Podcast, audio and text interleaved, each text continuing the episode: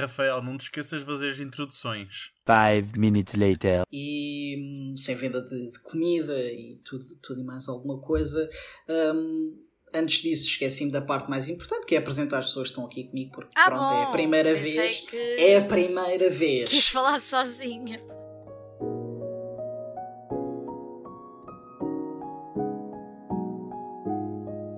Sejam bem-vindos ao primeiro episódio do podcast do Fio Condutor, Fila do Meio, onde se vai falar de cinema, de coisas feitas com câmara e provavelmente tudo e mais alguma coisa nós nos lembramos pelo caminho. Os episódios vão ser constantemente disponibilizados nas plataformas de streaming normais, no nosso YouTube também, e vão ter uma versão consideravelmente mais javarda desta mesma conversa no nosso Patreon. Ah, no primeiro episódio, e como estamos a começar o projeto numa altura já avançada do ano, acho que faz sentido começarmos a olhar para aquilo que aconteceu na primeira metade e falarmos um pouco daquilo que nos chamou mais a atenção, desde as entregas de prémios, os próprios filmes e todo o impacto que possivelmente o Covid também teve no cinema. E se calhar o tema mais preponderante nessa, nessa área é a situação da reabertura das salas. As salas nesta altura estão a funcionar com 50% de capacidade e hum, sem venda de, de comida e tudo, tudo e mais alguma coisa. Hum, Antes disso, esqueci-me da parte mais importante, que é apresentar as pessoas que Ah, estão aqui bom. comigo. Porque, pronto, Pensei é a primeira que- vez. É a primeira Quis falar vez. sozinha. Não, é a primeira vez. Portanto, João Iria diz olá às pessoas. Olá, pessoas. Fantástico. Sara Ló diz olá às pessoas.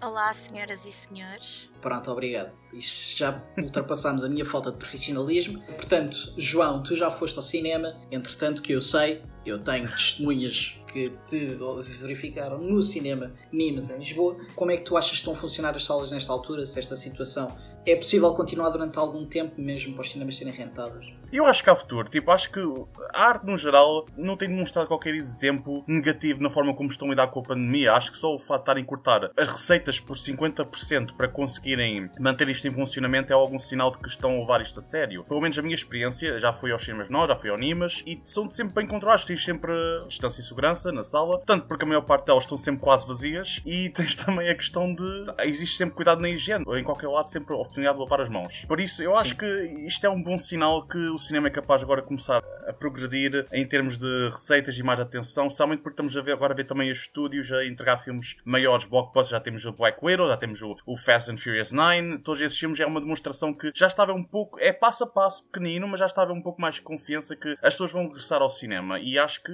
isto é bom sinal, pelo menos é o que eu acho. Eu das poucas vezes fui ao Ni, mas até tive a sorte de estar em sessões onde, ok, a sala não estava cheia, mas eh, estava com uma lotação até respeitável, principalmente para os filmes que, que fui ver na altura. Portanto, nem tudo está mal nesta altura. É óbvio que, e principalmente as maiores cadeias, sem a possibilidade de, de vender comida, vão acabar garantidamente a ter algum prejuízo ao longo, ao longo do caminho, mas eh, também é verdade que, tal e qual como tu disseste, o cinema tem dado um bom exemplo e não há qualquer tipo de, de, de focos de infecção que se tenha verificado em, em salas de cinema ou teatros, por exemplo, também é exatamente a mesma coisa.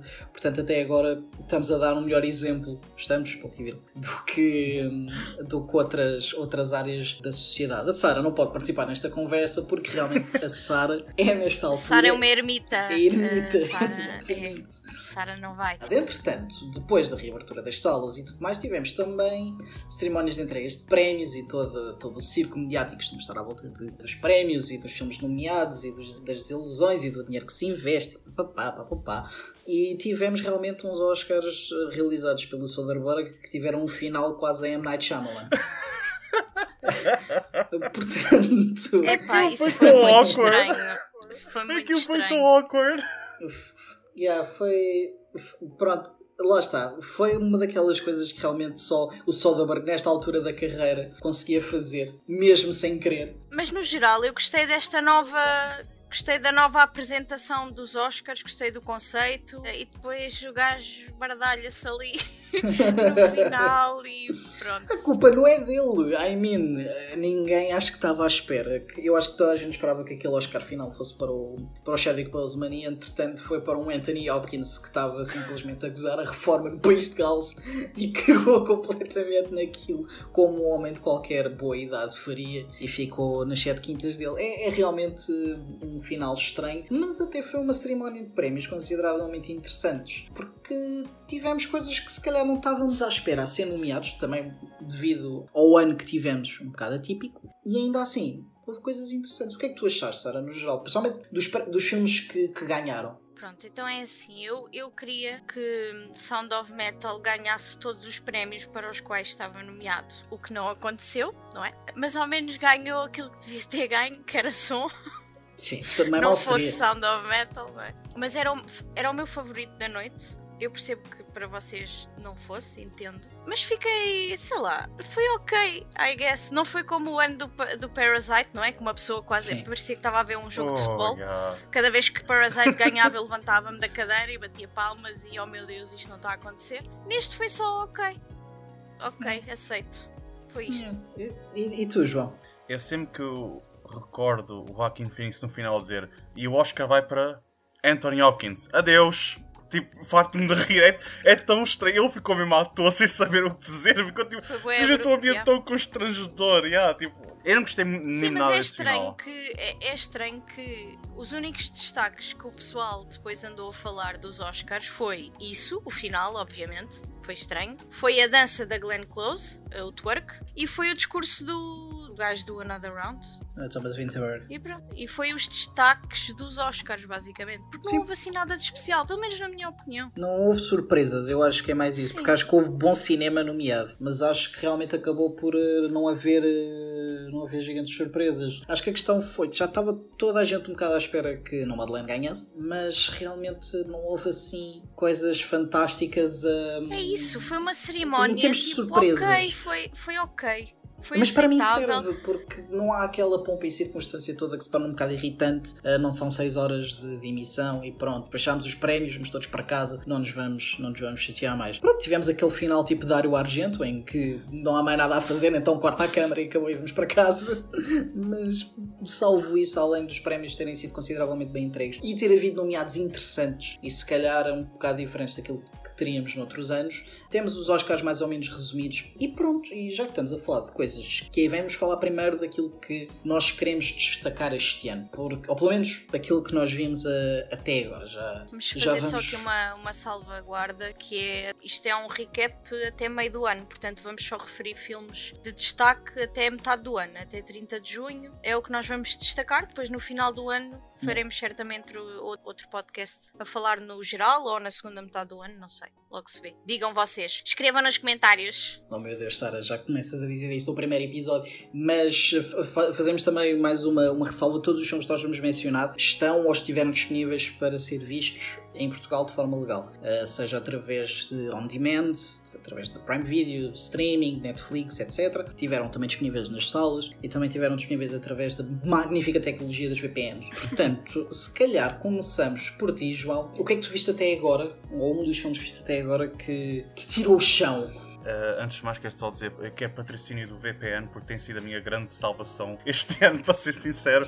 é um bocado estranho, porque estamos numa pandemia ainda. Obviamente, isto não vai acabar assim tão cedo, apesar de estar a ver as vacinas. Yay. Mas por acaso encontrei um filme acerca de uma pandemia que achei extremamente fascinante e que ficou muito comigo, principalmente por ser um romance. Eu gosto de romance, adoro romances e também porque é um filme acerca de memórias e adoro a temática de memórias. Acho algo tão interessante e tão fascinante acerca do ser humano. É a forma como as memórias conseguem incorporar-nos e ao mesmo tempo fazer uma formação da nossa própria identidade. E acho que um filme reflete muito bem isso, que é um filme acerca de uma pandemia chamado Little Fish, em que existe uma pandemia que começa a retirar a memória das pessoas. É quase como Alzheimer, mas é, é afeta toda a gente, simplesmente no geral. Little Fish pode encontrar no Apple TV, no YouTube, no Google Play, a tudo para alugar. É um filme absolutamente fantástico, a meio filme, fez-me lembrar muito o Eternal Sunshine of the Spotless Mind. Aliás, acho que o filme retirou mesmo muito desse específico, uh, mas acho que é um, um romance incrível. Acho que a atriz principal, especialmente a Olivia Cook, é absolutamente fantástica no filme. E novamente, como eu mencionei, é um filme que explora muito acerca de como é que cuidamos quando sabemos o que é que nos vai acontecer no futuro. Quando, como é que tu deparas com a ideia de tu, ainda nem sequer tenho 30 anos, já tenho de preparar-me para cuidar desta pessoa para o resto da sua vida, em que ela não vai existir. Mentalmente vai simplesmente estar apagada, não vai reconhecer, não vai reconhecer ninguém nem a si própria. E não é só isso, eles continuam com as suas funções normais, vá? Sim, acho sempre que é uma coisa absolutamente assustadora, é quando olhas para uma pessoa que tu conheces e parece que paras de reconhecer, parece que já não é a mesma pessoa. E o filme do Eurofesh lida muito com isto, lida muito com a ideia de estarmos a ver aquelas pessoas que achamos que conhecemos e elas param de ser quem, quem são. E não nos reconhecem, tornam-se violentas e agressivas. E não é por serem agressivas ou violentas no geral, é quase como animais ou bebés que não sabem exatamente como comportar-se. Eu adoro esta ideia no contexto de uma relação amorosa, especialmente porque é inevitável, obviamente, relações familiares, amigos, isso vão sempre ser importantes, mas uma relação que acaba sempre por ser a da nossa vida é uma relação amorosa, é aquela com quem interagimos muito mais tempo a partir de, de uma certa idade para o resto da vida, se tudo correr bem. E acho que é interessante uh, ser um filme que explora através dessa perspectiva, que é a ideia de eu estou a ver outra pessoa que eu amo, que já não é como ela, uh, como ela vai ser, e essa própria pessoa sabe que vai passar por isso e, não se, e como é que tu interages, como é que tu ages a partir daí. E acho que o Eurofish é um bom exemplo de um filme que sabe lidar com não só a temática de pandemia, mas também um filme que sabe lidar com a temática de relação e a forma como é quase uma ideia de medo acerca do futuro. Eu acho que eles atacam um pouco essa questão da, do vírus, da pandemia que está a acontecer e focam-se muito mais no romance. Fez-me lembrar muito um filme que é o Perfect Sense, não sei se conhecem, com a Eva Green, em que basicamente também há uma pandemia, mas o que acontece é que as pessoas começam a perder os cinco sentidos, um de cada vez. Começam a perder o tato, o olfato, a audição, e a base também é muito a relação dos dois protagonistas, portanto, a base é sempre o romance. Eu acho muito mais interessante a outra parte. Eu gostei de Little Fish, mas acho que eles focaram muito, muito, muito no romance. Muito. Aquilo é um bocadinho melodramático. Ah, não é E nada, ao come contrário on. do João, desculpa, ao contrário do João, eu não sou muito dada a romances, que pronto. E então foi a parte que eu menos gostei do filme, foi a parte do romance, lamento. O filme é todo um romance.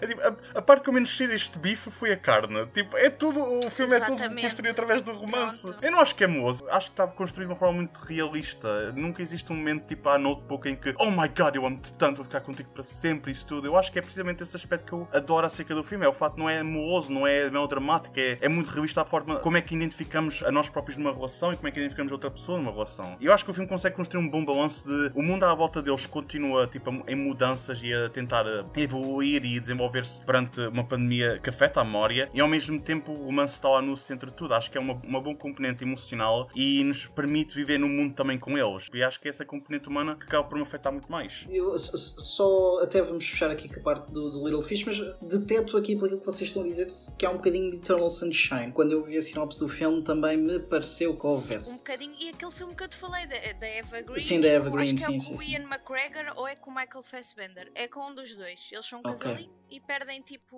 os cinco sentidos, estás a ver? Eles e todo mundo. Vou fazer aqui uma magnífica segue, até porque começámos a falar de filmes de pandemia. Porque tu também, Sara, tens um filme de pandemia no teu, nas tuas escolhas. Queres então falar deste estranho e para mim um pouco inferior filme do Ben Whittle? Magnífica Inferior, inferior em que sentido? Porque é assim, se me vais falar de Rebeca, leva já com. com Não, não vamos falar cara. de Rebecca, mas Ninguém podemos fala falar sobre muito Rebecca melhor. aqui. Ninguém fala sobre Rebecca, por Mas favor. podemos falar de Field in England. E acho que Field in England é uma peça que, é, que deve um bocadinho a Indie Earth, assim como o Kill List, provavelmente. Mas... Gosto bem do Kill List. Eu, Yeah, gosto, eu gosto mais do Field in England, List. mas parece-me que tem um bocadinho mais a ver. Mas, Sara, fala-me de Indie Earth. Então, o, o Indie Earth é um filme. Pronto, já falámos aqui do Ben Whitley, que é tipo.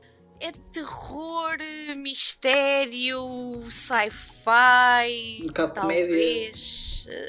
Com o Ben Whitley. ok. O Ben Whitley tem um sentido Ok, de humor ok, esquisito. ok. Mas lá está, o humor esquisito, não é? A cara chapada comédia, não é? E então o que é que aconteceu? É um vírus, não é? Novamente, cá estamos nós, que abalou o mundo, abalou a Terra, e um senhor eh, doutor, cientista, o que queiram chamar, decide ir para uma zona em que fazem pesquisas, investigações sobre eh, esse vírus, e decide ir para lá. E onde é que são estas instalações? No meio da floresta. Temos umas instalações de pesquisa em que uma doutora que está desaparecida há não sei quantos meses, que não aparece, e o senhor vai lá e acompanhado de uma, não sei como é que é de chamar a senhora, uma guarda florestal ou Um guia, uma guia uma neste caso.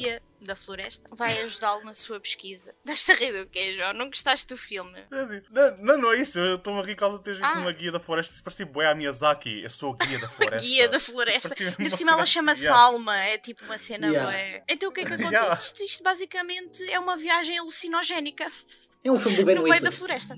No meio da Pronto. floresta. É isto. O que, eu gostei, o que eu gostei no filme, os pontos fortes, na minha opinião, são a edição, a edição de som também. Pessoal, se têm ataques epiléticos, não vejam este filme, que aquilo é um, um jogo de luz e de, de imagens, tipo, a edição é muito rápida e confusa. E Metade pode- do pode filme é um ataque epilético.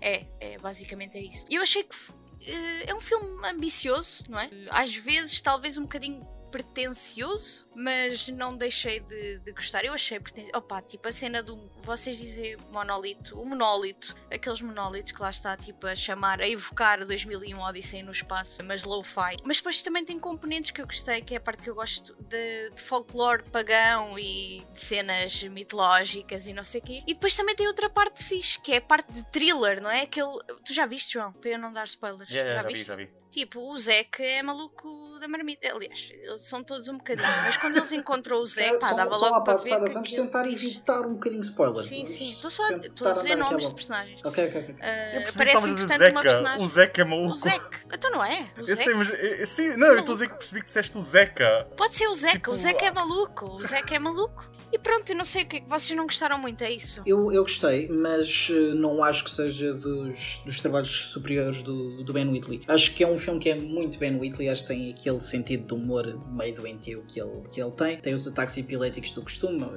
Todos os filmes do Ben Whitley, ou pelo menos a grande maioria deles, têm uma parte alucinogénica. Eu gostei, acho que falta-lhe falta um bocado mais de contexto de pandemia, porque ele diz que é um filme pandémico, mas tu não sentes particularmente que seja. Porque foi. Tu sentes um bocado no início, não é? Quando vês eles lá Sim. de máscara e ah, esta Yeah. pandemia não sei o quê. e- Hum. Mas depois eh, eu acho que vai para além disso. Eu acho que era, que era a ideia dele também, não é? Ok, e- Hum, é, é assim, Eu acho que é dele- mais um filme pandémico por ter, por ter sido filmado durante uma pandemia e não Não, eu- ser é assim, o foco isso- principal. Isso é aquilo, isso é aquilo que, que nós podemos tirar, eh, podemos tirar do filme. Eu aí concordo. e Eu também acho que não faz muito sentido nós estarmos aqui a olhar para o que o Ben Whitley disse. Mas mesmo dizendo isto, dizer o que é que o Ben Whitley disse. Que o filme também era muito sobre, sobre a ansiedade de voltar a ter contacto com outras pessoas e tudo mais. E eu não senti tanto isso. Tens aquele gajo, o, o, o tal Zek, em que é Filme, o filme se começa a transformar de um thriller para um género mais sci-fi. E estavas a dizer que o filme tem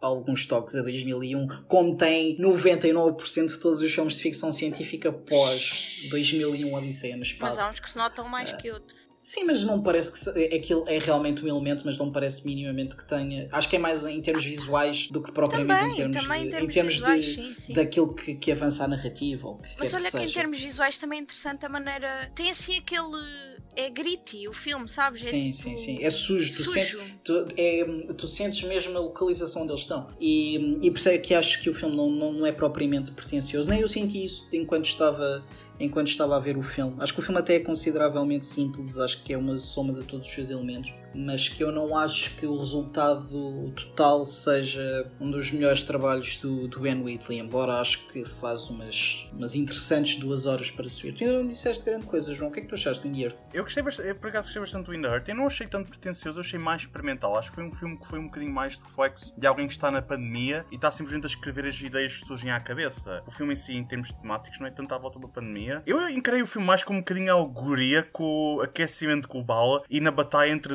ciência e fanatismo. E porque também Porque tem- o elemento da natureza bué presente. Também, também tem a ver com isso. E eu acho que ele neste filme nota-se que está um bocadinho mais experimental, está um bocadinho simplesmente mais a brincar com algumas ideias. Tanto que tipo, nota-se uma grande diferença de tom e de ritmo que está sempre a acontecer de 20 em 20 Mas eu- minutos. eu não sei se isso não é, foi propositado, mas sim, mas percebo o que estás a dizer. Eu acho que foi propositado e não propriamente tentar a descobrir. Mas também pode ser um bocado do género, ah, isto se calhar fica bem aqui, vamos lá ver se vai eu acho que é mais uma experimentação, porque eu acho que o resultado final não é consideravelmente coeso. Acho que há Sim. algumas ideias bem trabalhadas, mas acho que a maioria delas nunca é particularmente bem desenvolvida. Acho que é um filme que é feito de, não quero dizer meias ideias, mas de ideias que não foram, se calhar, desenvolvidas o suficiente. Sim, como mas- a cena do folclore pagão, tipo, está ali. Sim, perde-se perde desenvolvido. numa. É mais um elemento, lá está. É, é tal e qual como o João estava a dizer. É quase um exercício de escrita em que ele juntou meia dúzia de coisas e pronto, eu consigo fazer isto. O Ben Whitley sempre foi um gajo que conseguiu fazer filmes com pouco dinheiro. Com poucos recursos, portanto, para ele é muito fácil fazer uma. Muito fácil, ponto e vírgula, obviamente. É, é claro que é uma coisa completamente difícil, mas o Ben Whitley já é uma está coisa no que está seu habituado. habitat natural, não é? Tipo, ele sabe que sabe fazer, basicamente. Ele Sabe que parece, ele consegue. parece que gosta. Ele parece que gosta Sim, de fazer É, isto, gosta de eu, fazer eu acho que, esses os- eu filmes acho que estes tem. filmes dele são, melhor, são, são mais interessantes. E o filme é esse, pronto. E ele, com poucas ferramentas, consegue fazer coisas visualmente interessantes. Sim, e por isso é que eu queria destacar este filme, que acho que é, é interessante para quem gosta de cinema ver às vezes este tipo de filmes. Não estou a dizer que é, que é o melhor filme do ano, nem nada que se pareça, mas é um destaque que eu gostava de deixar aqui para Mas é isso, é isso sempre, Sara. Não precisa ser o melhor filme, um dos melhores filmes do ano. É um filme incrivelmente interessante. É um filme que acho que muita gente devia ver. ver. Não precisamos ter filmes assim grandiosos. Muitas vezes é um filme simplesmente que tenta fazer algo estranho e diferente. E acho que isso é merecedor de atenção já. E, e tu, Rafael, diz-me o teu Ah, destaque, por E favor. pronto, e para falarmos de coisas diferentes e estranhas, eu precisava de falar deste filme. Um de dois filmes do Mads Mikkelsen que eu tenho aqui para, para falar. O primeiro é Riders of Justice. Number one fan. Riders of Rafael. Justice, o filme dinamarquês de um senhor que eu lamento, mas já vou descobrir o nome porque me esqueci de apontar aqui. Mas é um senhor maravilhoso que tem outro filme também que se chama Adam's Apple, também com Mads Mikkelsen, que é das coisas mais ofensivas e mais hilariantes que já me passou pela- pelo- pelos olhos. Mas Riders of Justice, para mim, é nesta altura um dos, um dos melhores filmes do, do ano. Ah, o filme basicamente começa com um militar destacado, parece-me, Médio Oriente ou algo do género, que é o Mads Mikkelsen, em que a esposa dele é morta num acidente de, de comboio. E então. Num é- acidente eh, entre. Vocês não me estão a ver? Entre aspas. Num acidente. S- Sim, exatamente.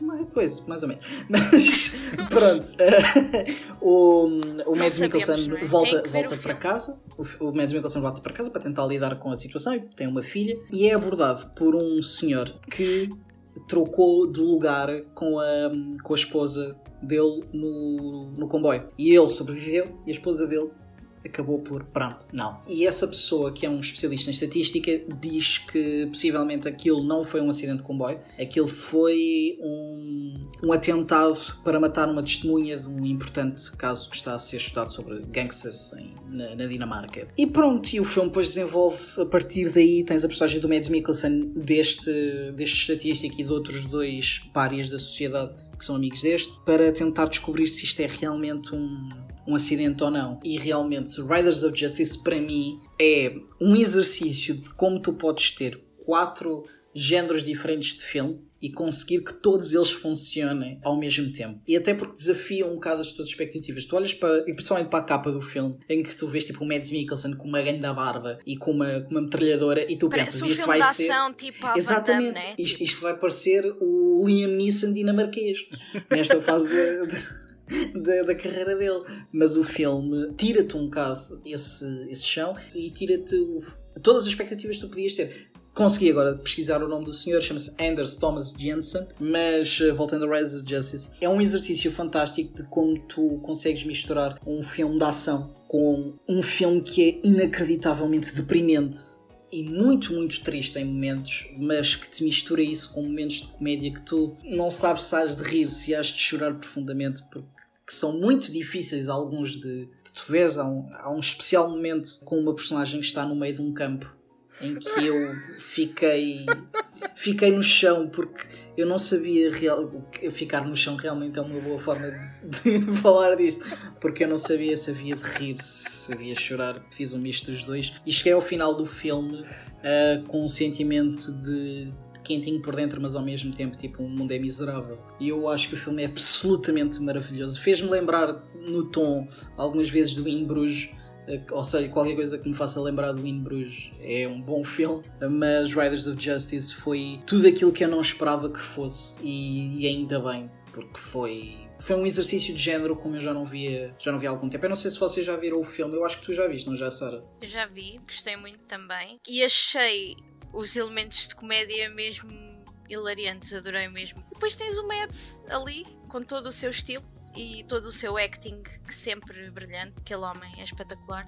Opá, e depois, te- e, depois, e depois no fim, aquilo liga. Não sei se te lembras, tu falaste no início do filme, mas depois aquilo tem uma ligação com a cena do início, sabes, da bicicleta. E eu achei isso a cereja no, ponto, no, no topo do bolo, pá, incrível. É um filme que tu chegas ao fim e parece que tiveste uma refeição completa. Tipo, eu tive todas as experiências que eu podia ter tido neste filme. Eu chorei, eu fartei-me de rir, eu tive com medo pelas, pelas personagens. E depois, atenção, isto pode parecer, e é, um, e é de certa forma, não é um, um filme de comédia, mas é um filme incrivelmente cómico. Se podemos dizer que é comédia, se calhar até podemos. Este aqui, se calhar até podemos. Mas é um filme que tem muita, muitos elementos cómicos. Mas é um filme que no seu núcleo tem histórias bué tristes de pessoas que estão a tentar eh, lidar com, problemas psicológicos muito graves. O Mads Mikkelsen a tentar lidar, obviamente, com, com a perda da O mulher luto, e. não é? Yeah. Exatamente, E o luto e também, de certa forma, também um bocado aquela, aquela ideia do, do homem severo e do homem que não mostra emoção, também militar, lá está. Sim, mas também não te esqueças que ele está a lidar com uma adolescente também. Tens Sim, essa exatamente. parte da- E essa parte é a parte interessante, é que tu, tu vês aquela personagem que é a filha dele adolescente a tentar constantemente puxar não só pela humanidade, mas para alguma emoção da parte do pai que ela não consegue encontrar e por isso é que estes párias da sociedade que andam com eles, isto não é spoiler, isto é aquilo que a Tasca até está na sinopse, que se disfarçam de certa forma dos psicólogos dele. Uh, e é assim que eles misturam aquela situação toda. Lá está, é um filme que no meio de tanta tragédia consegue ter tanta piada e consegue ser também muito violento, que é uma coisa que eu adorei, porque é o filme que consegue fazer tudo. E lá está, muitas vezes nestes filmes que misturam géneros é difícil, uh, às vezes que algum se destaque, há sempre elementos que parece que estão mais algum elemento cómico. Então estava no sítio certo, mas este filme pareceu uma máquina bem oleada em que todos os elementos caíram bem um atrás do outro. E tu, João, o que é que achas de Riders of Justice? Ou ainda não viste? Riders of Justice é um dos meus filmes favoritos do ano, precisamente por tudo o que mencionaram até agora. Eu acho que este filme é um grande balanço mesmo de tragédia com comédia. E também, eu adoro o género de vingança em cinema. Escrevi uma análise sobre isso precisamente acerca de um filme do I Saw the Devil. Vejam no nosso Eu acho que site. este filme. yeah, podem ver no site do Fio Condutor. Ah! Oh, isso. Incrível. Eu acho que é quase um crime falar sobre o filme de uma forma detalhada, porque parte daquilo que é tão interessante acerca do filme é a descoberta. A surpresa, constante que yeah, a surpresa. Porque tudo o que eu conhecia do Riders of Justice era aquele póster que parecia tipo Mads Mikkelsen agora é o Liam Neeson. E nada a ver. Nada a ver mesmo. Eu, aliás, eu acho que esse elemento até quase serve bem propositadamente porque dá aquela ideia de vamos brincar um bocado com o género da vingança e fazer uma coisa completamente diferente. Vamos pegar nisto e analisar exatamente o que é que isto é. Riders of Justice é incrivelmente brilhante. Eu amei João, o estavas a dizer isso e agora vou, vou passar para ti novamente para falares do teu próximo filme. Estavas a dizer isso tudo e eu só estava a pensar no Pig. Uma, uma Yeah. capa, Eu também, eu também. alguém, Yeah, eu também. alguém que parecia viste, que ia ser um? É filme. Yeah. bom falar Não vamos falar, não vamos falar de Pig aqui, malta, mas é. Eu vou ser muito sincero, acho muito difícil que eu chegue ao final do ano e Pig não esteja nos meus eh, top 10 Same. do ano se neste houver- momento está no estiver meu top disponibilizado. 2, portanto. se estiver- se estiver disponibilizado do- até ao final do ano em Portugal, seja on demand, seja nas salas, mas Pig, pá, yeah, é muita coisa. Portanto, João, ah, além de Little Fish, o que mais é que tu viste que te fez saltar o teu pequeno peixe? Isto foi tão mau, corta na Não, edição. estamos a- estamos a Corta na despedir. Não, edição. não, isto, segue, eu- vamos segue. manter isto, vamos manter Segue. isto. No ambiente de violência que estávamos a falar acerca de Riders of Justice, vamos falar, eu quero falar sobre um filme que é precisamente acerca de violência no cinema. É o Censor, um filme britânico acerca de, bem, de terror no cinema. Acerca da forma como está construído o terror no cinema, a forma como isso está relacionado com a sociedade. E uma coisa que eu acho brilhante acerca do filme. Ok, vai, é melhor falar sobre a história do filme primeiro. É um filme acerca de uma pessoa que censura filmes. É, ela altura trabalha dos para o- videonestes, vale a Sim. pena. Yeah, era isso que. yeah. Yeah, na altura dos Video Nasties, eh, basicamente temporada da, da Margaret Thatcher, e existe todo este. E, oh, João, dá-nos só um contexto, dá-nos só um contexto, para quem não sabe o que é que é, era dos videonestes, se puderes tipo, só dizer basicamente como é, que, como é que era a mecânica. Video Nasty era um termo britânico associado a filmes de exploitation, filmes de baixo orçamento, dedicados ao choque e a grandes doses de violência. Eram distribuídos em cassete e eram principalmente criticados numa época de censura abundante pelo governo, imprensa, etc. E isto resultou basicamente em vários filmes banidos e proibidos durante esta época, isto tipo nos anos 80. E, é pá, os vídeos nasty tinham sempre imensa violência extrema, Homicídio, violência sangue. sexual, tortura. Sim, e com uma estética tipo de. Não é B-movie, é tipo Z-movie já, a estética da cena. Sim, e o que eu gostei imenso acerca do Censor é que cria este contrabalanço absolutamente incrível acerca de violência na realidade e violência no cinema. A forma como são afetados, e esse é um dos aspectos mais gostei do filme. Não dá respostas concretas, deixa-te a refletir sobre os aspectos, os temas e a história que apresenta, e faz algo que eu não esperava. Critica a hipocrisia de um governo a querer censurar o cinema que culpa pela violência extrema nas ruas, ignorando que a causa dessa violência está nos atos do governo, mas ao mesmo tempo não absolve o cinema de responsabilidade e ou alguma forma de culpa e influência na realidade, um aspecto raro de ver no cinema. Não diz que o cinema é unicamente responsável, mas não age como se fosse livre de responsabilidade. Explora esse lado insidioso do cinema atrás das câmaras, com produtores a cometer atos horríveis e os possíveis resultados na realidade, e dessa maneira está a demonstrar algo muito mais complexo. É um filme que apesar das críticas bastante positivas, vai ter reações mixed com audiências gerais. Eu adorei o filme, acho que é criativo, interessante, engraçado, inteligente na forma como apresenta um lado complexo e surpreendente acerca deste tema. Aquilo que diz acerca de cinema, trauma, violência fascinante, e vemos isso refletido na personagem principal, que lida com um trauma do passado. Ela censura a violência no cinema e simultaneamente censura o seu trauma. Eu, eu tenho uma opinião parecida de, com a que tenho com o In the Earth. Acho que é um filme que faz coisas interessantes, mas é um filme de ideias meias cozinhadas. Sinto especialmente que o filme. Tu disseste que o filme não dava respostas. Eu acho que não é questão do filme dar respostas. Eu acho que o filme não está a saber muito bem como colocar a pergunta que quer fazer. E eu acho que. hum, Fica-lhe fica a faltar não, não respostas, mas fica-lhe a faltar alguém que consiga dizer melhor aquilo que o filme está, está, a tentar, está a tentar dizer. Porque o filme, de certa forma, acaba por muitas vezes contradizer a si mesmo. Nas ideias que mostra, na forma como as mostra, toda, toda a ideia da violência nos filmes traz-se para cá, mas umas vezes diz que sim, mas outras ideias visuais indicam exatamente o contrário. Então acho que é um filme que não tem a sua tese muito bem definida e depois não consegue fazer o exercício até ao final. No Por isso é entanto, que há mix, eu acho que é por isso que há mix de Há filmes reviews. de- Eu, Yeah. neste aspecto, eu fico um bocado a meio, porque, tal como o In Earth, eu acho que há elementos aqui que vale muito a pena. Acho que o filme é, é merecedor de ser visto. Acho simplesmente que é um filme que não é totalmente coeso, mas aquilo que tu disseste do In Earth é aquilo que se aplica aqui a Sensor. É um exercício muito interessante, é um exercício de trabalho de cinema muito, muito interessante a nível de fotografia, a nível do. mesmo da forma como a própria história se desenvolve e a forma como o guião também brinca com, tal e qual como estás a dizer, com a questão da E violência. mesmo as escolhas estéticas, quando Mas eles mudam falta- de aspect ratio. Sim, e sim, sim. assim. Queria dizer uma coisa que nenhum dos dois disse. Epá, eu adoro pá, a atriz principal. Ela já tinha entrado numa série que é o The Virtues, que eu disse já 30 vezes ao Rafael para ver. E o João já viu. E ela é, é incrível, incrível. Tanto na série como no filme. Eu acho que ela é, é mesmo muito boa atriz. Pá, e, é- e eu acho que neste filme ela é super expressiva, tipo, na emoção, no olhar. Não sei se. tipo, parece que dá para Ela não perceber. diz muita coisa. Exato, Ela- o, é isso. O filme é consideravelmente calado e diz-se muito nos silêncios do filme. Sim, e eu, eu queria destacar a, a performance dela porque acho que merece, basicamente. É isso. O resto vocês já falaram muito bem. Que Sara, estavas tu a falar também e já falámos de sensor. O que é que tu viste mais que mexeu com os teus sensores? Oh meu Deus, vai ser tipo estes panos a torta e a direito, não é? Ah, olha, então eu se calhar, já a pensar na tua escolha a seguir, ah, vou escolher eh, para destacar Covad Zaida, que esteve nomeado para estes Oscars para melhor filme internacional, mas que perdeu, não é? Para Another Round. E mais uma vez temos aqui, que para mim é o maior destaque, é a personagem feminina, não é? A personagem principal, aquela mulher é incrível. E hum, agora eu vou ter que ler porque eu não sei dizer o nome desta terra, tá bem? Mas vocês vão perceber. Isto, isto é, basicamente tem como pano de fundo um massacre de, vamos lá, Srebrenica, vamos dizer assim, que foi em 1995. Ou seja, tem como pano de fundo um evento real, não é? Um- Uma base real, em que mais de 8 mil bósnios foram massacrados, assassinados e maioritariamente homens. Portanto, isto aconteceu em 1995, não foi assim há tanto tempo. E pronto, esta história pega numa tradutora da, da ONU, que está no meio de uma, de uma unidade em que recebem refugiados, e hum,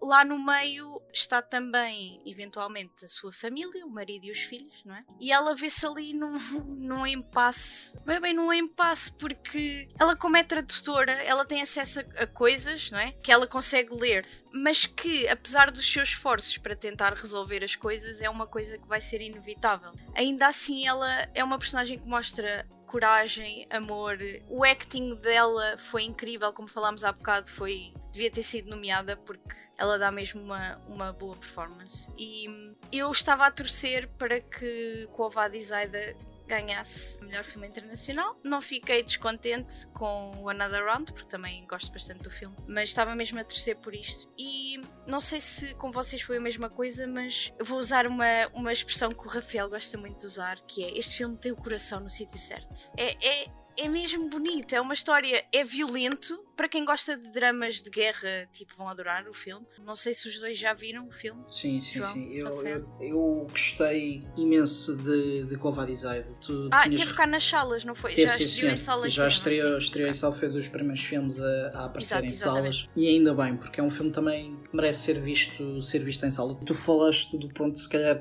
que é o central do filme, que é a questão dela ser tradutora. Eu acho que isso é, uma, é um elemento muito interessante, porque ela funciona ali como um, um elemento de, que tenta encontrar ali um, um meio termo entre os dois, mas o filme levanta uma questão e que vai de encontro a essa a questão dela ser tradutora também, que é o que fazer quando as outras pessoas não falam a mesma linguagem ou, neste caso, não jogam pelas mesmas regras do que tu. E o filme deixou, deixou muito aparente a inatividade dos órgãos não governativos, mas dos órgãos internacionais como a, como a ONU. E, e notou-se ali uma completa. uma- não é nem quer chamar uma falha de comunicação, é aquelas pessoas não saberem lidar com alguém que não fala a mesma língua que eles. E não estou Sim, a falar sim. de língua. E língua no em todos os sentido literal, sim, sim, exatamente, não no sentido literal. E essa, essa tese que o filme levanta é muito, muito interessante. O filme é muito bem atuado, muito bem trabalhado. E eu acho Ah, bem interessante, desculpa, esqueci-me de dizer Diz, há bocado, diz. a questão de, de terem escolhido para esta. Lá está, como eu disse, o background é real, mas a parte da tradutora é, é ficção, não é? Mas terem escolhido uma mulher para representar esta história, eu acho interessante e vai de, encontro, vai de encontro com aquilo que eu disse: que a maior parte dos mortos neste massacre foram homens. E teres uma mulher a representar este tipo de história, pá, parece quase uma carta de amor para todas as mulheres que perderam os maridos, os filhos e. pá, é uma história mesmo triste, pá, isto é horrível. Pronto, como. E, e atenção, e o filme, a Sara disse muito bem que o filme tem o coração no sítio certo, mas não quer dizer que o filme esteja pleno de boas emoções. Não, não, é, é, é violento, é muito violento. E, e tu, João, o que é que achaste de Covadizade? Adorei, uh, achei um dos filmes mais absorventes e revoltantes que vi nos últimos anos. Eu acho que vocês já disseram tudo tão perfeitamente que eu não teria, não estaria a adicionar muito, mas é, foi das melhores performances que eu vi também nos últimos anos. É um filme daqueles em que chegas ao final e precisas simplesmente de um longo momento de pausa e silêncio para ti próprio. Não, simplesmente Ou não dar consegue- um murro, ou dar um murro Yeah. na parede. é não consegues simplesmente ser. voltar logo à vida normal depois de ver o filme. É mas, é uma, mas isso é uma experiência necessária. Acho que precisamos disso no cinema. Precisamos disso na arte no geral. Precisamos de hum, filmes que sejam destemidos o suficiente para mostrar a realidade de certas partes que não estamos conscientes. E o Covadizade acho que faz um trabalho fantástico com isso. E pronto. E agora, Sara, faz-me uma segue. É que podes fazer esta, esta segue é bem fácil. Então vá, este filme, não é? Teve nomeado para os Oscars e agora o Rafael vai dar o seu destaque, que é. Porquê é que não disseste? Agora vamos passar para a próxima ronda. E eu dei-te a Vai, segue. Portanto, o segundo dos filmes do Mad Mikkelsen que eu trago aqui hoje, que é Another Round, que eu Que vi a ganhou primeira para o vez. Vadizaida. Ganhou com o Vadizaida, estreou nas salas em Portugal e foi o filme que eu fui ver eh, em segundo lugar quando voltei, quando, quando voltei às salas de cinema. E posso dizer que foi uma experiência extraordinária. Eu tinha visto o filme em casa a primeira vez, ou pouco antes dos, dos Oscars. E embora tenha gostado do filme, porque eu, eu até gosto de alguns trabalhos do Thomas Winterberg, e o Another Round é sobre, pronto, o Mads Mikkelsen e amigos, homens, quatro, são quatro? São quatro? São, são quatro. Quatro homens brancos, eh, tal e qual como o Winterberg descreveu o filme, quatro homens brancos estão a ter uma crise de meia-idade. E são, são eles professores numa escola e decidem que vão fazer uma experiência em que vão tentar, uma experiência científica, diga-se, vão tentar compensar uma teoricamente falta de teor de alcoolemia que o ser humano tem falta no seu corpo eh, e vão estar constantemente tocados. E, e pronto. E eles vão fazer esta experiência quando são professores. O personagem de Benji Mikkelsen é professor de história, é um professor. Os, os alunos estão-se completamente a cagar, todos os outros têm problemas domésticos também, in a way. E são eles Mas a tentar não lidar é com essa crise uma de meia-idade. experiência científica. Tu falaste só em experiência científica, mas também é uma experiência social. Não, claro, claro, sim, mas atenção, ciência social, caríssima. Ah, É a minha área. Ciência, pensei que era Então, só para colmatar ciências- os níveis de álcool. Uma, uma ciência social é uma é ciência. no sangue. Não, uma, uma ciência social é uma ciência, no seu fundo. E, e isto era muito sobre desinibir, sobre eles tentarem resolver muitos dos problemas da vida deles através de, daquele Do álcool, através da pinga. álcool. Exatamente. E o filme, a primeira vez que eu o vi, pareceu-me interessante, mas deixou-me um bocado frio penso eu. A segunda vez que vi foi extraordinário. Primeiro porque a sala de cinema ajuda, porque o filme tem escolhas de música muito interessantes. E o filme está todo ele rodeado em tragédia. A história já é consideravelmente conhecida, mas a, a filha do, do, Thomas Winterberg, que foi uma das principais uh, causadoras do filme existir, e ela ia participar no filme, uh, teve um acidente de carro e tragicamente morreu passado três dias de eles começarem na, no filme. Então, Thomas Winterberg lidou com aquilo e eh, alterou o filme de certa forma para tentar encaixar, ou tentar mudar se calhar um pouco o prisma do filme. E o filme tem muito, tem muito disso. O filme, embora seja tenha momentos muito trágicos também. E é o segundo filme dinamarquês que eu falo aqui hoje e, e existem elementos que se cruzam, tipo o próprio sarcasmo e uma parte da sociedade dinamarquesa que eu acho muito interessante e que se traduz muito bem em cinema. Mas é um filme sobre, hum, se calhar, a vontade de viver e tentares sei lá, descobrir uh, no meio de tudo aquilo que, que, se passa na tua vida, e isto acaba por ser muito autobiográfico do, do Thomas Winterberg, tentares encontrar forma de lidar com, com as coisas e tentares descobrir novamente e reencontrar o teu amor pela vida. Não só isso, tem os melhores 5 minutos finais do ano e sim, nem, sim. nem sequer tipo, esta não há discussão, não há discussão. Não é discutível. Tem o melhor frame final do, do, do ano, pronto, acabou. E os melhores 5 minutos, sim. E os melhores 5 minutos finais. Isso! Mas é um filme que no seu, no seu centro tem não só uma tragédia, ponto e vírgula, não é bem uma tragédia, mas se calhar podemos chamar a tragédia, ele perder o rumo à vida dele e a própria tragédia pessoal do, do Thomas Winterberg e ele através do filme a tentar eh, se calhar redescobrir o seu amor pela vida. Eu acho que é um tal e qual, já usámos a expressão, mas é um filme com o coração no sítio certo. Acho que é um filme absolutamente maravilhoso e que pode ser lido de várias formas também. Eu estou a ver isto da forma otimista, mas há outras leituras. E tu, João, o que é que gostaste? O que é que achaste de Underground? Underground é inspirador, porque agora sempre que eu vou beber a mais, eu penso sempre isto é uma experiência científica. É uma experiência científica. mas, yeah, eu concordo com tudo que disseste, Rafael. Acho que é um filme absolutamente fenomenal. É um filme. Eu ia-me estar a ver o filme em meio de pandemia e pensar, e depois, quando isto acabar, eu quero fazer exatamente o que o Mads Mikkelsen está a fazer no final deste filme. Quero dançar e atirar-me simplesmente ao, ao, rio ou ao mar. Ou... É simplesmente ver algo que nos recorda que temos de capturar um bocadinho esse, eh, esse aspecto e esse espírito de viver e simplesmente tirar-nos para algo. E mais uma vez, uh, Mads Mikkelsen. É, é, é incrível. E lá está, mais um daqueles. Embora a categoria de atores estivesse muito bem muito bem feita este ano, mas yeah, a Mads Mikkelsen precisava de, de, lá estar. E pode ser só pela cena final, desculpa. Só, para mim era aquilo. Yeah, ele, Aquela, ele aquilo, ele, aquilo deu tudo. Ele deu, tudo. deu tudo. O, o, final tem aquela cena de parece que ele está a voltar, mas de certa forma eu acho que aquilo é quase um momento de catatas. É, era, olha, era isso que eu estava a pensar. Coisa. Yeah em que ele se liberta completamente e lá está, talvez tenha reencontrado novamente a vontade, não é a vontade, mas o prazer, se calhar o prazer é a melhor palavra, o prazer de viver, que se calhar ele foi perdendo e eu acho que isso é uma parte super interessante do filme. Sara, não sei se tens alguma coisa a acrescentar aqui a Another Round. Não, podes seguir em frente. Então, amigo João, fala comigo.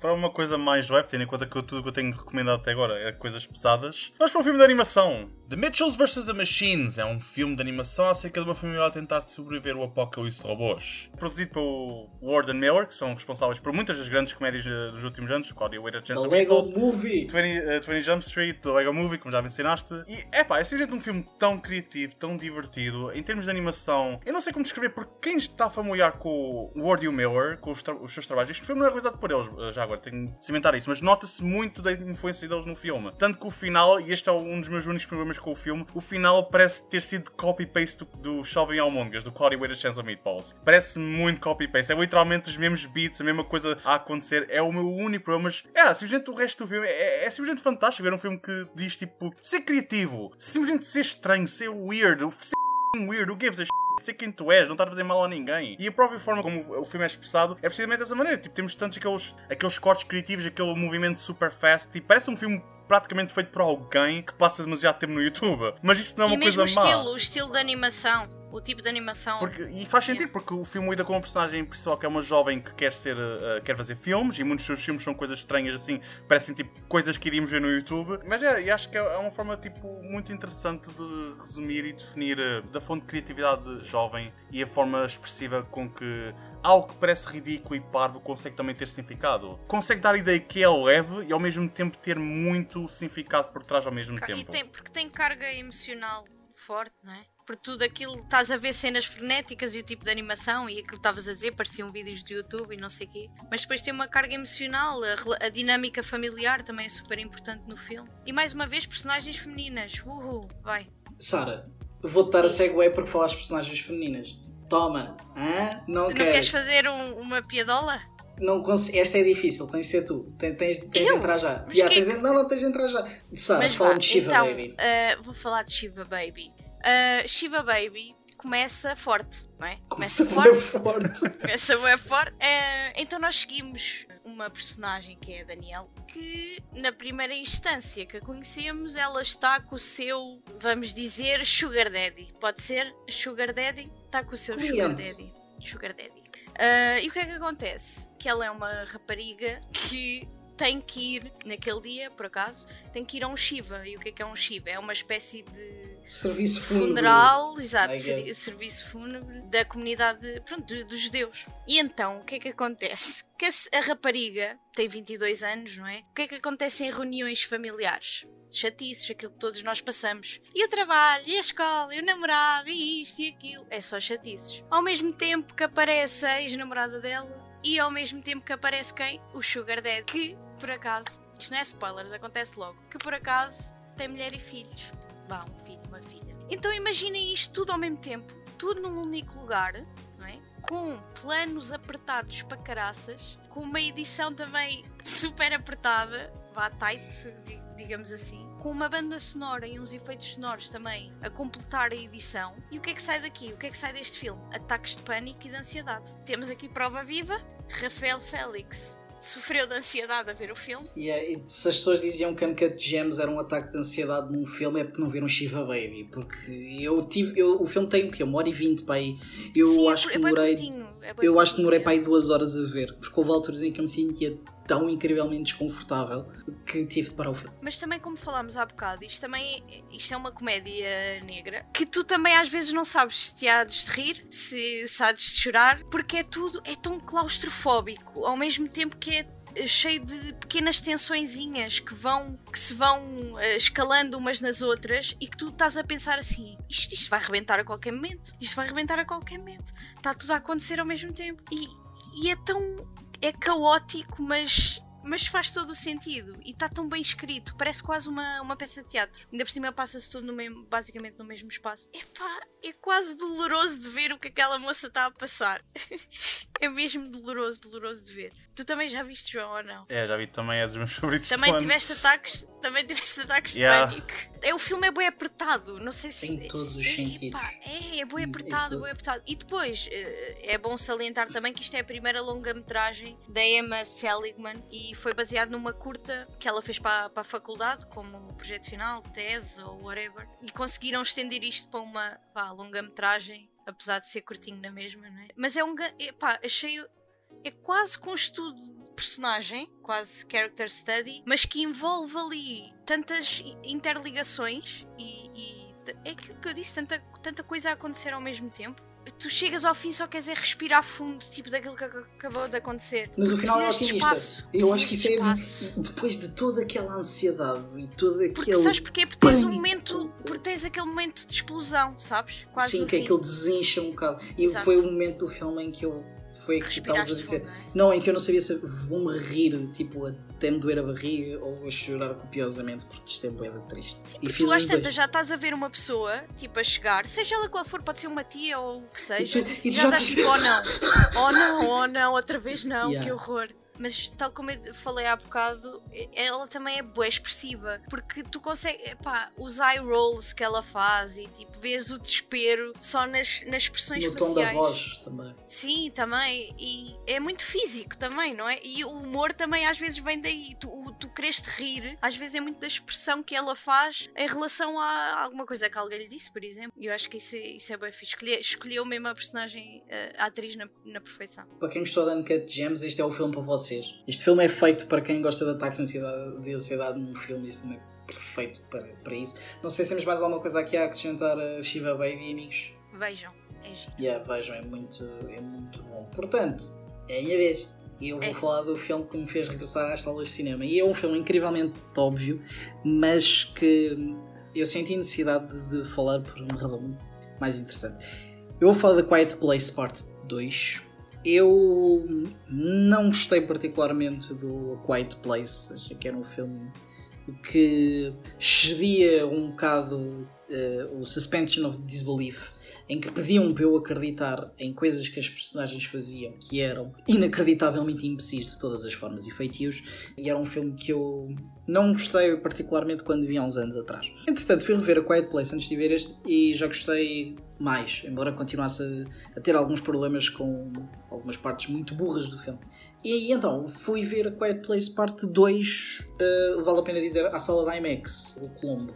E eu faço aqui o parênteses de ser o IMAX porque este filme é feito para ser visto nas condições mais ideais possível, porque é um filme que funciona com o som como poucos filmes sabem trabalhar. Há várias coisas que é de salientar neste filme. Primeiro, que John Krasinski continua a confirmar que aquilo que ele fez em Quiet Place não foi um acidente. John Krasinski é realmente um realizador que faz ali coisas muito interessantes. E eu acho que a Quiet Place 2 é muito superior ao primeiro filme por várias razões. Primeiro, porque. Primeira embora- razão, Killian Murphy.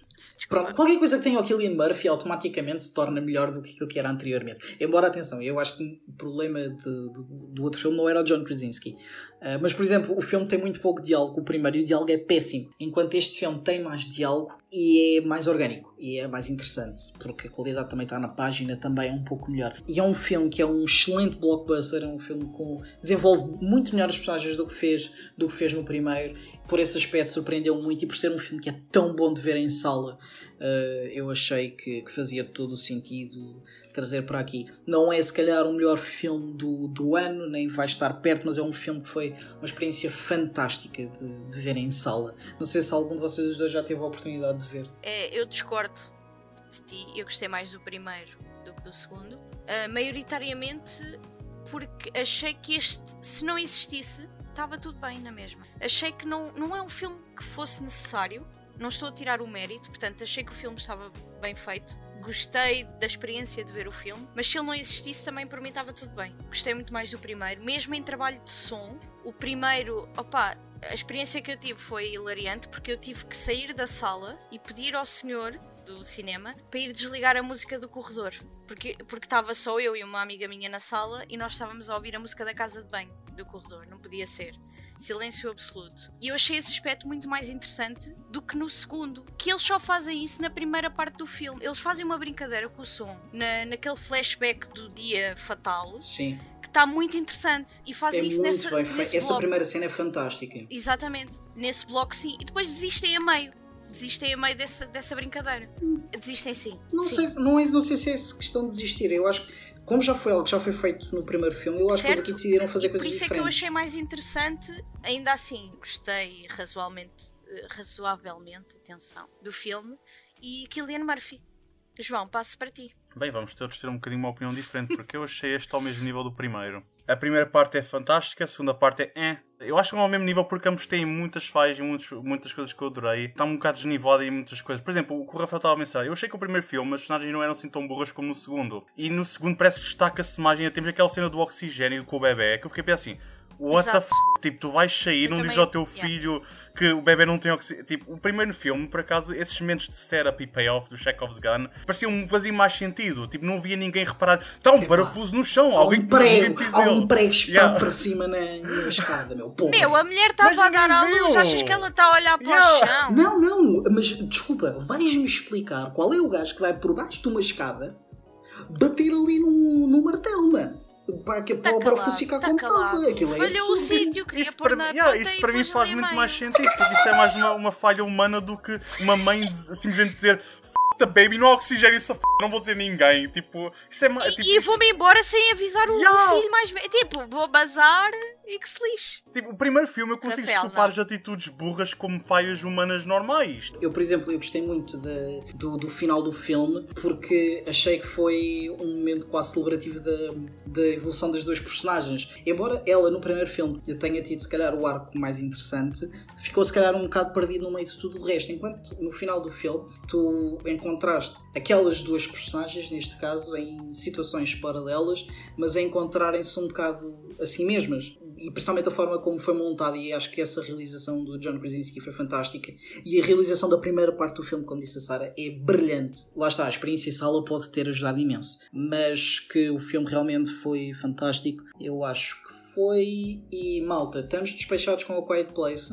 Então pronto, ok. Nós andamos a falar desta tralha toda porque. hum, E até tivemos esta discussão antes do podcast sair, não sabíamos se sabíamos falar disto no início ou no fim, porque a Sara eh, achava que nós tínhamos falado disto no início. Mas como eu não sou o Spike Lee e eu gosto de falar daquilo que é melhor no fim, vamos. Sim, nós na verdade daquilo- estamos aqui há uma hora e meia a falar, Yeah. mas só para falar de- desta cena específica. Atenção. deste filme em específico. E vou focar a palavra filme, porque vamos a ter esta discussão no final do ano, certeza absoluta. Isto para mim é um filme, isto para todos aqueles que, está- que aqui estamos, é um filme. Vamos falar de Inside Bo Burnham.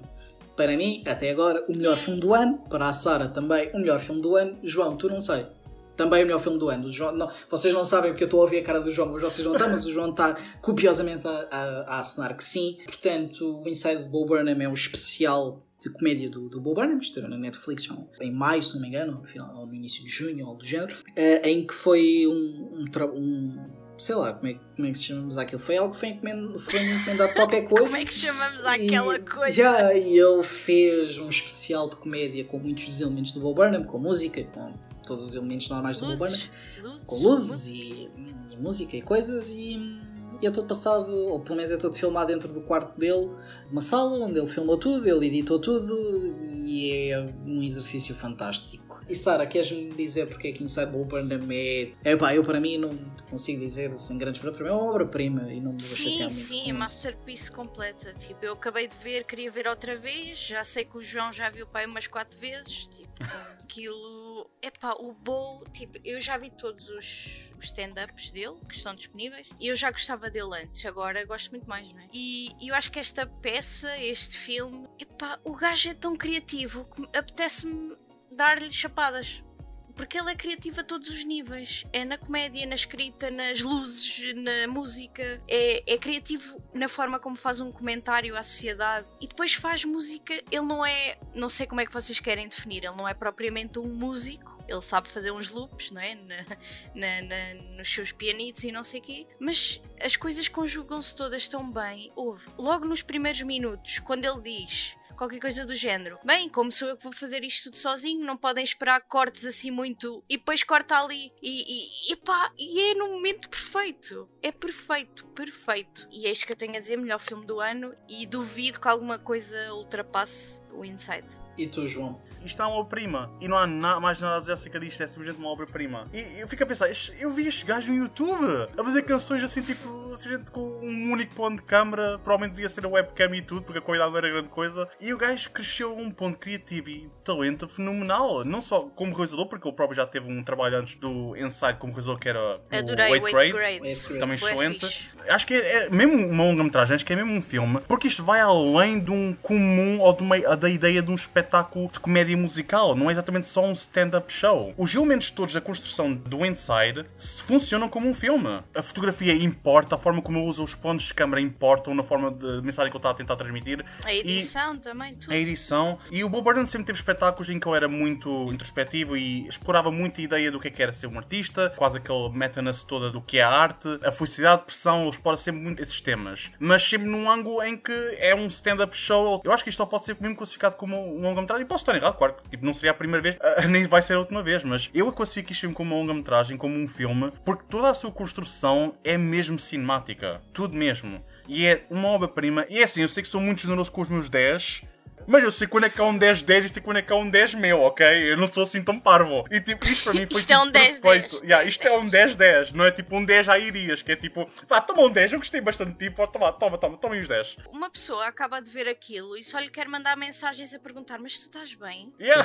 Tudo bem? O, o filme é, É, é, bué muito deprimente. Yeah. Aquilo é tudo muito deprimente. Mas ao mesmo tempo hilariante. Mas ao mesmo tempo com piada, yeah. mas tu percebes que, o tico e o teco, não é? Mas pronto, isso eu acho que é comum a pessoal criativo, ainda por cima em tempos como aconteceu a gravação né, do, deste especial. Eu acho que ele estava mesmo em baixo. Ele já tinha dito que deixou de fazer eh, stand-up Yeah, ao vivo porque tinha ataques de pânico ou de ansiedade em palco e, e deixou. E no momento em que decidiu voltar aos palcos, acontece a pandemia. E então, e o que é que ele vai fazer agora com tudo aquilo que lá está dentro, não é? Tudo aquilo que ele tem, o que, que é que ele pode fazer com aquilo? E saiu isto. E foi Eu, perfeito. eu, eu acho que há vários elementos do, do Inside que são interessantes. Eu acho que o filme tem uma falha que funciona a seu favor porque reforça um bocado a tese. Eu acho que é demasiado grande.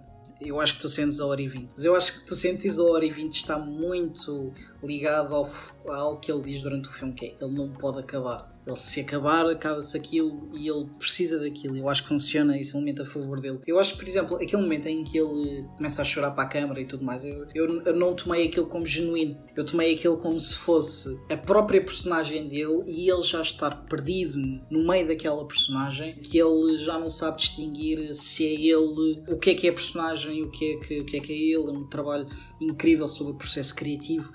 Tentares, tentares perceber como é que tu podes ser relevante num mundo que está tão cheio de conteúdo e que hum, tu não sabes muito bem onde é que é o teu lugar ali porque parece que nada daquilo que tu dizes é relevante e ele próprio chama a atenção para quem é que quer ouvir mais um gajo branco que é tipo, ah, mas vou dizer a mesma porque o filme acho também é muito sobre o próprio narcisismo dele de certa forma e, e ele precisar dizer alguma coisa porque para apenas e só pelo seu bem pessoal e não necessariamente porque quer acrescentar alguma coisa à conversa, mas ele precisa de libertar aquilo. Eu acho que ele ao fazer isso está a acrescentar algo à conversa. E acho que o Inside, se é se aquilo que eu mais gosto do Inside é além de, de ter graça de ser triste e tudo mais, é algo que desafia todos os médios, desafia eh, os especiais de comédia, desafia o cinema, desafia o videoclipe, eh, desafia, Ai, desafia muita bom, coisa.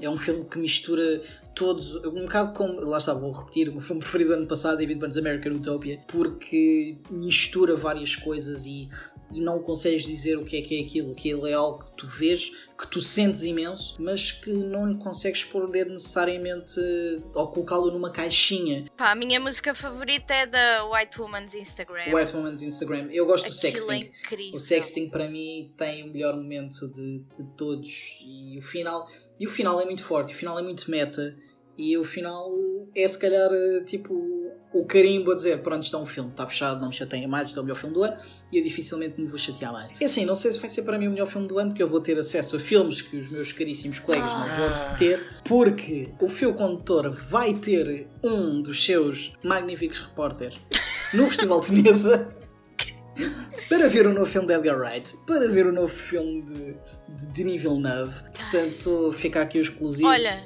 o é Fio uma Condutor vai estar em. Veneza. Mas vai. Eh, e pronto, e qual é aquilo? Sara, diz-me. Diz ah, eu sei qual é aquilo. Eu sei. Eu Vai. sei. Então, Sara, dado que eu vou ter acesso a Dune antes de ti, ehm, fala-me qual é o filme que tu mais queres ver até ao final do ano. Portanto, o meu filme mais esperado é o filme que o, que o caríssimo repórter do Fio Condutor eh, vai ter acesso primeiro que eu, que é Dune, de Denis Villeneuve, com Timothy Chalamet e com Zendaya, pá. E eu como está. Hollywood. Com metade de Hollywood.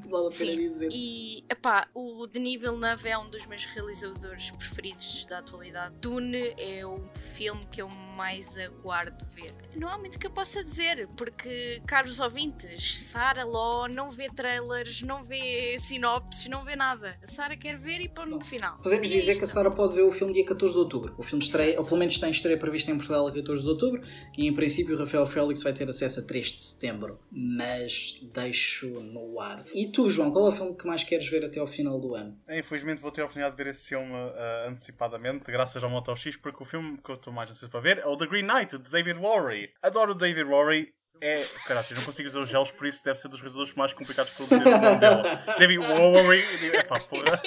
Raios de partam David Worry. Ah, mas já, tipo, adoro. Resto parte o teu nome. Yeah, raios de partam o teu nome.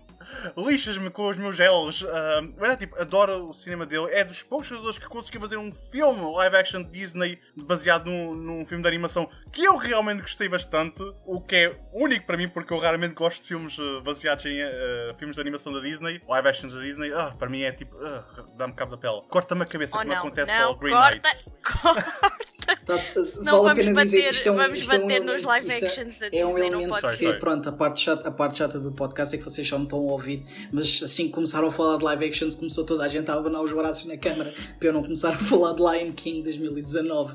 Mas desculpa, João. Pai, nem acredito que conseguiste dizer o nome, pá. A ideia era não dizeres nada. Isso é tipo o Voldemort Não do dá. fio condutor. Ninguém diz o live action do. ah, isso. É tipo o nosso Voldemort, Essa coisa não interessa. Yeah. Yeah. Mas já, o The Green Knight, felizmente, graças ao Moto X, vou ter o prazer de ver o filme de estreia. Eu adoro o David Rory. O Ghost Story, para mim, feito de uma forma que eu não estava nada à espera. É um realizador extremamente criativo que me está sempre a surpreender. Eu nunca sei exatamente o que é que eu vou estar à espera num, num filme dele. E é isso que me agrada imenso acerca do seu novo filme The Green Knight. Plus, tem o Dave Patel, tem um elenco fantástico, é fantasia, tudo, e um- tudo coisas que eu gosto. Eu ouvi dizer que o filme é extremamente sexy. Hum, ah, perfeito. Simplesmente, dá-me, dá-me, quer, é, quer já, quer já, quer já isso, caraças. Dá-me já, dá-me já. Dá-me já. Ok, ok. É tipo aquele meme. I want it, let me in, let me in. Peço desculpa. Rafael, falta o teu, o teu Yeah. filme mais esperado do ano. Um, pronto, eu, é- é exa- há muitos filmes que eu queria ver até ao final do ano. Pronto, há novos filmes de Paul Thomas Anderson, Edgar Wright e tudo mais, mas esses já toda a gente ouviu falar. A Sara que é básica, não é? Dune, que é o filme que toda Ai, a eu gente quero, quer eu ver. quero bué ser incluindo- diferente. Vou dizer um incluindo filme eu, que não posso- não posso- falar. só não posso mentir. não, mas é exatamente. Não, não, mas é exatamente. É exatamente, é exatamente por isso. Porque eu gostava muito que as pessoas vissem este filme. É o novo documentário do Morgan Neville, que é o Roadrunner. É o filme sobre o Anthony Bourdain. Eh, o Anthony Bourdain era um- uma pessoa que eu. Pronto, ou pelo menos a personagem, vamos chamar a personagem, que eu adorava profundamente. Moldou um bocado da forma como eu olhava, principalmente para a comida, que é uma coisa que eu, que eu gosto imenso. E, e era um homem que desafiava muitos, muitos rótulos e era um, um homem muito, muito interessante. E quando ele, quando ele morreu, colocou-nos, ou pelo menos pessoas como eu gostavam muito, muito dele, colocou-nos assim um bocado em xeque, que é uma pessoa que basicamente a vida dele é viajar e comer. E uma pessoa destas consegue estar tão triste por dentro, se calhar faz-nos olhar um bocado para nós próprios. E eu achava a personagem, e o Anthony Bourdain, uma pessoa absolutamente fascinante, era uma pessoa que eu gostava imenso. E é um documentário que eu estou muito, muito ansioso para, para ver. Mas sim, é verdade que se calhar o filme que eu mais quero ver este ano é Soggy Bottom, no filme Está do Paul Thomas Anderson. está calado, mas, Mas, é... mas pronto, não vou, não vou estar aqui a forçar, porque senão Sara dá-me com, com taco ou algo do género. A Roadrunner não sei se deverá ter estreia em sala, mas garantidamente vai estar nas plataformas de streaming, porque se não me engano os direitos são pela parte da HBO, portanto mais tarde ou mais cedo vai aparecer pelo menos na Prime Video. E pronto, malta, isto é aquilo que nós estamos a ansiar pelo final, até ao final do ano e também aquilo que gostamos até agora. Pronto, Inside Bob Burnham acima de tudo o resto e já vimos outros filmes que gostámos imenso, mas que já saíram pós dia 30 de junho, então vamos deixá-los. Provavelmente um episódio mais a apontar para o final do ano. Isto se o fio condutor não, der o berro até lá, que pronto, Credo. vamos, vamos, deixar, vamos, vamos, deixar, vamos deixar no ar.